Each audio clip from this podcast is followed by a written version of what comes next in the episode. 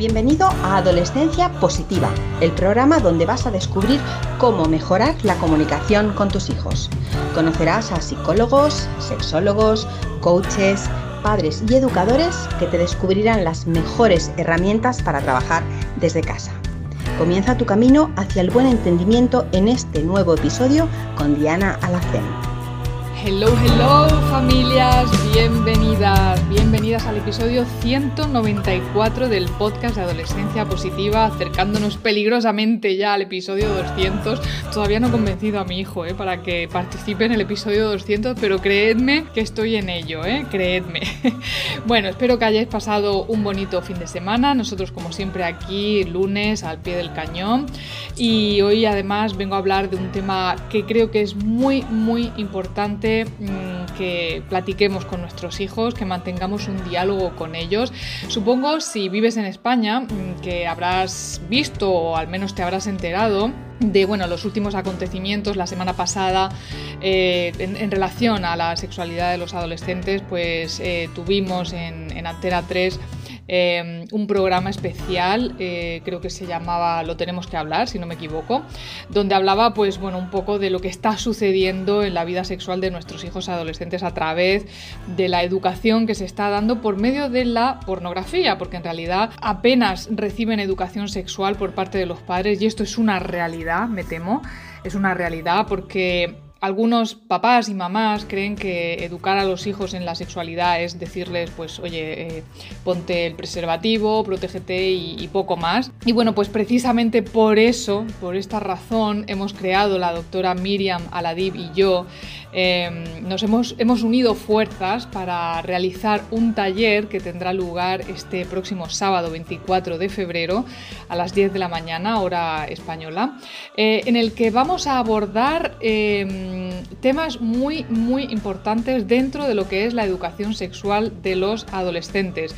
Mm, hemos tomado esta visión pedagógica y también de la salud, hemos unido ¿no? Estas, estos dos campos, el de la pedagogía, la educación, y, la salud, para poder acompañar a los padres que muchas veces no saben realmente cómo hablar, o, cómo hablar o cómo abordar este tipo de temas con sus hijos, ¿no? Entonces, bueno, pues lo vamos a hacer con una mirada muy práctica para que os resulte mucho más sencillo poder eh, mantener esa charla, ¿no? Que, que, a veces pues ellos se niegan a tener también, ¿no? En muchas ocasiones porque les resulta incómodo. Bueno, os vamos a dar todas las pautas que vais a necesitar para, para poder educar a vuestros hijos en en, una sexualidad sana y respetuosa.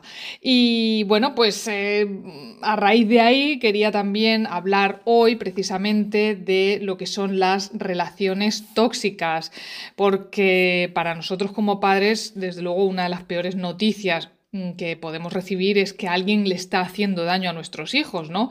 Y la realidad es que según las estadísticas, y fijaos que me voy a ir al año 1998, donde la OMS por aquel entonces ya afirmaba que el 30%, 30% de las estudiantes universitarias habían sido víctimas de violencia.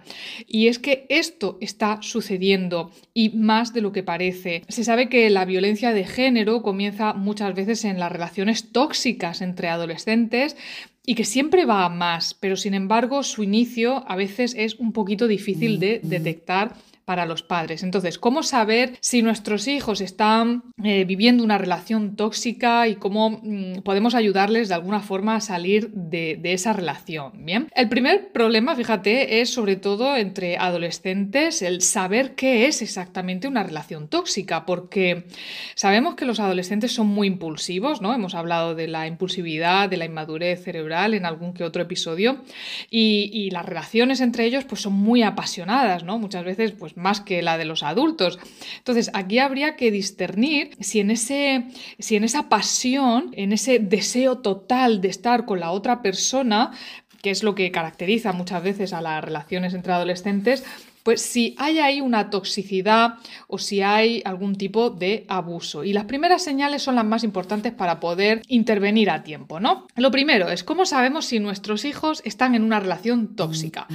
Bueno, a ver, eh, una relación tóxica es aquella que domina una dinámica de actitudes dañinas. Y hay que tener claro que aunque aquí nos vamos a referir fundamentalmente a las relaciones de pareja, pues también puede darse dentro de una relación de amistad. Ojo, en relaciones eh, heterosexuales la toxicidad puede ejercerla cualquiera de las partes hacia la otra aunque, bueno, pues lo más habitual es que sea desde el chico hacia la chica y que haya en ello un trasfondo machista, ¿vale? Pero mm, ojo porque no, es, no, no son las únicas relaciones tóxicas, que también hay relaciones mm, pues psicológicamente tóxicas al revés, ¿eh? Esto hay que tenerlo en cuenta. Entonces, esto es importante porque, mm, porque claro, muchas veces estas relaciones tóxicas al final pueden llevar a, derivar en, en una violencia de género, ¿no? Entonces, algunas pistas que podemos tener para saber si la relación de nuestros hijos es tóxica, pues es, en primer lugar, que hay un aislamiento, que el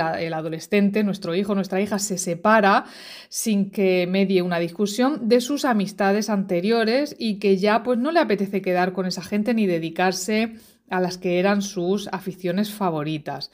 Por otro lado, hay una dependencia emocional, eh, es un factor común en las relaciones tóxicas. Eh, si, en un momento dado nos parece que nuestra hija o nuestro hijo eh, literalmente no puede vivir sin que su pareja le escriba, le llame, le conteste, le dé su aprobación, pues aquí no debemos bajar la guardia. También suele haber una disminución muy drástica del rendimiento académico. Es verdad que en la adolescencia suele haber una cierta apatía por los estudios, ¿vale? No te vayas a asustar, pero hay que fijarse si se trata de un mero bache o de una desmotivación mucho más profunda, de la que pues a veces es muy complicado salir. Repito, a veces simplemente es desmotivación escolar por, por otros motivos que también hemos hablado por aquí anteriormente. A veces incluso vemos que normalizan ciertos comentarios o actitudes violentas o machistas, ¿no?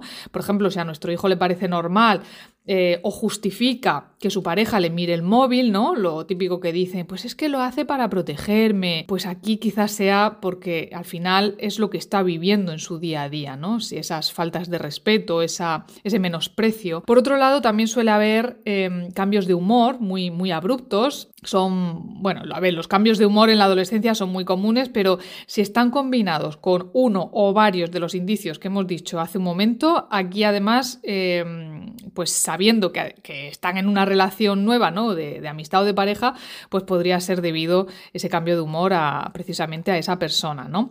Y luego la dependencia del móvil.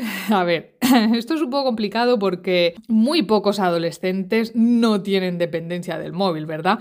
Pero cuando se da un cambio en ese sentido, cuando de pronto se pasa el día entero con el móvil e incluso llega a sentir ansiedad por mirarlo, se pasa las noches en vela leyendo los WhatsApps o los mensajes, sobre todo porque quieren comprobar si esa persona que hay en su vida le contesta, eh, se aprueba las publicaciones, ¿no? Está cada dos por tres mirando la pantalla a ver si le ha respondido, em, si tiene el tic eh, verde, por si ha mirado o lo ha dejado en visto o no, pues quizá aquí haya algo más en lo que debamos profundizar. ¿Por qué los adolescentes suelen caer, eh, bueno, caen en relaciones tóxicas. El problema no es que uno o dos adolescentes caigan en relaciones tóxicas, sino que es algo que es que cada vez es más frecuente y solo la educación puede frenarlo, lo hemos hablado muchas veces. Las experiencias de la adolescencia son muy, muy importantes para el cerebro en plena reconfiguración porque lo estructuran, pues de manera que si las primeras relaciones amorosas son tóxicas, es fácil que la tendencia sea continuar con relaciones así en, en la edad adulta, ¿no? Decimos que solo puede frenarlo la educación porque el patrón de relación más abundante en las ficciones, los medios de comunicación o la publicidad dirigidos a adolescentes es el de la relación tóxica y machista. Y claro, así se normaliza lo que no debería ser en ningún modo normal. Me viene a la cabeza pues este caso que hemos tenido también hace muy poquito en, Torrevieja, en el carnaval de Torrevieja, con estas niñas hipersexualizadas, disfrazadas de... Madre mía, pues no habrá disfraces en el mundo que tienen que ir las chiquillas... Bueno, es que no, no voy a entrar en, este tema ahora porque ya lo hice la semana pasada en, en Instagram, puedes ver mis publicaciones ahí, ya dije lo que tenía que decir sobre este tema. Pero al final esta normalización social eh, pues es la causa principal de que los adolescentes establezcan relaciones tóxicas. Pero bueno, hay otras, ¿vale? Por un lado, tenemos la presión, ¿no? La presión social que está creada para vivir en pareja eh, y los adolescentes están deseando dejar atrás la infancia, así que por lo tanto, pues toca buscar pareja lo antes posible para estar preparados, ¿no? Para, para la adultez. Por otro lado, eh, hablamos de la inmadurez cerebral, el desarrollo cerebral de nuestros hijos aún están en proceso, hace que muchas veces no sean capaces de pasar sus sentimientos por el matiz de la razón, ¿no? Son esencialmente emocionales y sienten con muchísima intensidad y en ocasiones les resulta muy complicado distinguir entre lo que es tóxico y lo que es pasional o entre lo que es dependencia y lo que es amor. También influye mucho pues la autoestima, es muy frecuente en esta etapa mm, tener una baja autoestima estima, sentirse inseguro porque están intentando conocerse en mitad de una tormenta de, cambios ¿no? que, que son difíciles de afrontar en muchas ocasiones. Y esta baja autoestima hace que eh, el propio bienestar dependa de la aprobación y la valoración de, sus iguales. Por otro lado, bueno, los famosos mitos del amor romántico, ¿no? Esa idea de pareja que predomina hoy y que está contaminada por esos mitos románticos como que el amor todo lo puede o que hay que sufrir por amor, quien bien te quiere te, hará llorar, ¿verdad? Todas esas frases, esto los adolescentes lo pueden aceptar de, de forma contundente. Y ya por último, pues hablamos de los los estereotipos de género, esas creencias sumamente extendidas, como que la mujer debe aceptar el carácter del hombre, debe callarse, debe someterse, y todo esto unido a los mitos del amor romántico, pues es un caldo de cultivo para, para las relaciones tóxicas, ¿no? ¿Qué pasa si creemos que nuestros hijos están en una relación tóxica? ¿Cómo podemos ayudarles, no? Bueno, pues si con todos los datos que te he aportado crees que tu hijo o tu hija está en una relación tóxica, tanto de amistad amistad como de pareja, está claro que no debes dejarlo pasar, pero tampoco debemos caer en la tentación de mantener una charla acusadora o despectiva con ellos, porque los jóvenes no atienden a razones cuando creen que vamos a, leerles la cartilla, ¿verdad? Así que primero deberíamos valorar hasta qué punto nos parece que nuestro hijo o nuestra hija nos va a escuchar, si nuestra relación con ellos mm, no es muy fluida, pues quizá para este tema mm, sea preferible delegarlo en otro adulto que sea de, pues, de, nuestra confianza, a quien creamos que sí que va a hacer caso, o incluso, incluso pues, eh, un profesional que sepa tratar este tema como se merece. Y bueno, pues si decidimos que vamos a mantener esa conversación con ellos, pues aquí van algunos consejos.